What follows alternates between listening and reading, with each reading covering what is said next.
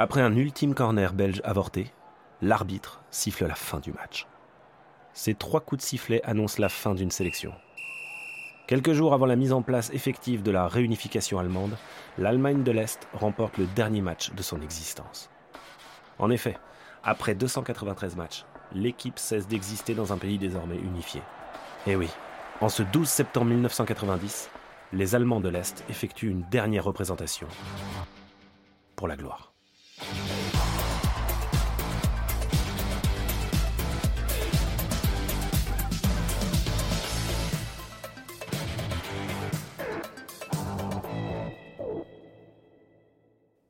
Guten Tag, je suis Justin Blancard. Dans cet épisode, revenons sur un match historique. C'est l'histoire avec un grand H. Cette rencontre entre la Belgique et l'Allemagne de l'Est va au-delà d'un simple affrontement sportif.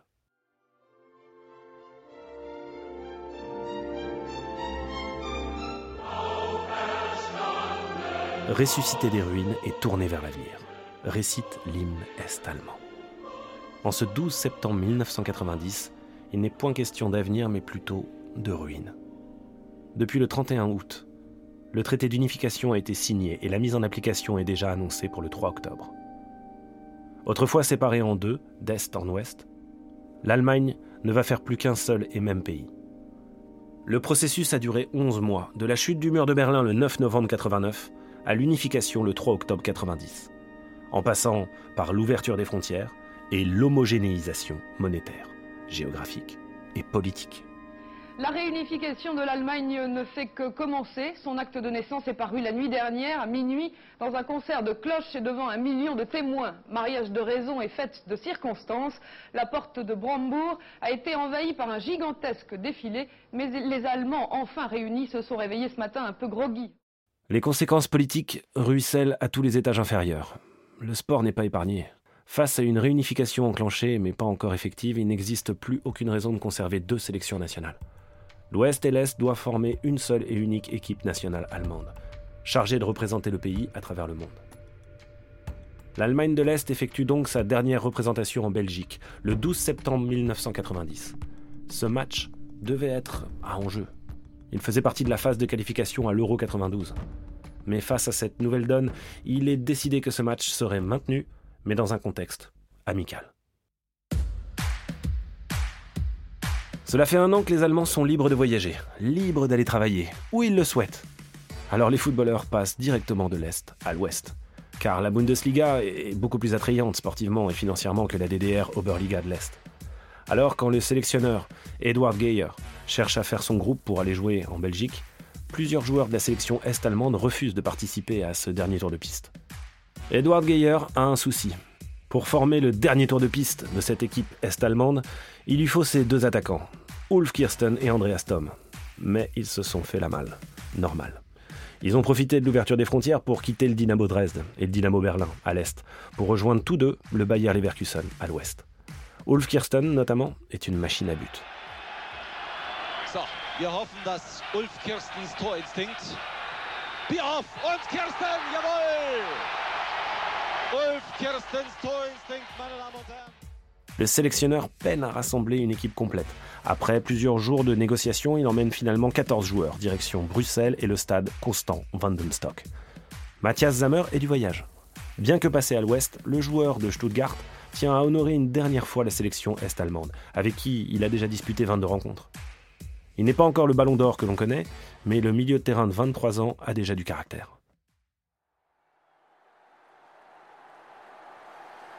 L'Allemagne de l'Est arbore son short bleu et son maillot blanc. En face, la Belgique présente une équipe très compétitive. Michel Prodhomme et Enzo Cifo en tête. Dans une rencontre fermée, il faut attendre la deuxième mi-temps pour voir le score évoluer. À la 73e minute, Scholz envoie Bonan dans la surface. Le tir de l'Allemand est contré par le gardien belge. Mais Sammer arrive lancé comme une fusée au second poteau et catapulte le ballon au fond de manière acrobatique. Quelques huées tombent instinctivement des gradins bruxellois.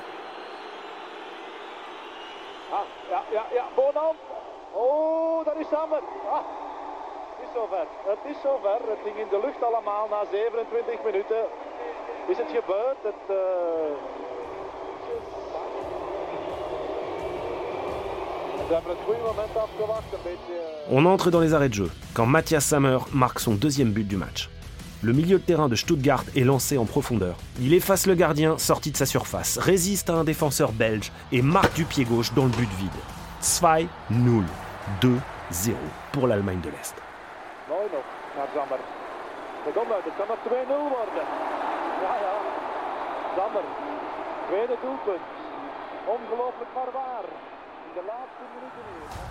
Le sélectionneur est-allemand profite de la victoire pour faire entrer son gardien remplaçant, Jens Adler, un semi-inconnu qui avait accepté de faire le voyage en Belgique et que rien ne prédestinait à jouer un jour pour la sélection de la RDA. Pendant les 3 minutes d'arrêt de jeu, il touche pas le ballon. Les Belges multipliant les corners mais pas les frappes cadrées. Ce sont les trois dernières minutes d'existence de la sélection d'Allemagne de l'Est. Au coup de sifflet final, les joueurs allemands savent qu'ils viennent d'écrire l'épilogue de leur sélection. Il y avait un avant, il n'y aura pas d'après. Ce 12 septembre 90, la RDA n'est plus. Désormais, c'est sous la bannière de l'Allemagne réunifiée que tous les joueurs allemands iront dans les compétitions européennes et mondiales.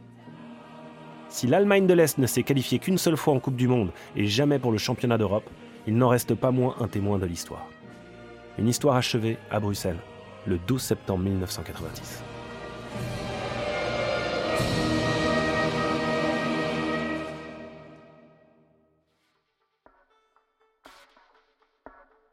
Dankeschön d'avoir écouté cet épisode. Si vous aimez, soyez sympa, rejouez. N'hésitez pas à nous le faire savoir sur votre plateforme préférée. Merci à Octave Legrand pour l'écriture et à Bababam pour la production. Tchuss, à bientôt.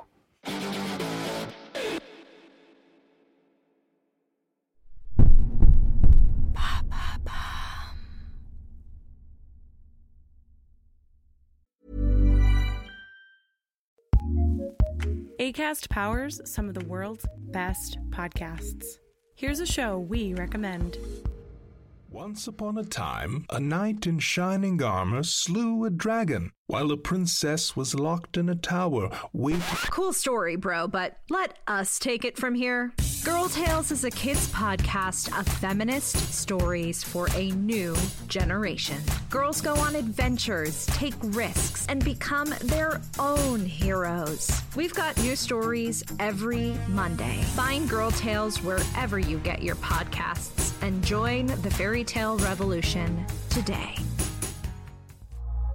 ACAST, ACAST recommends.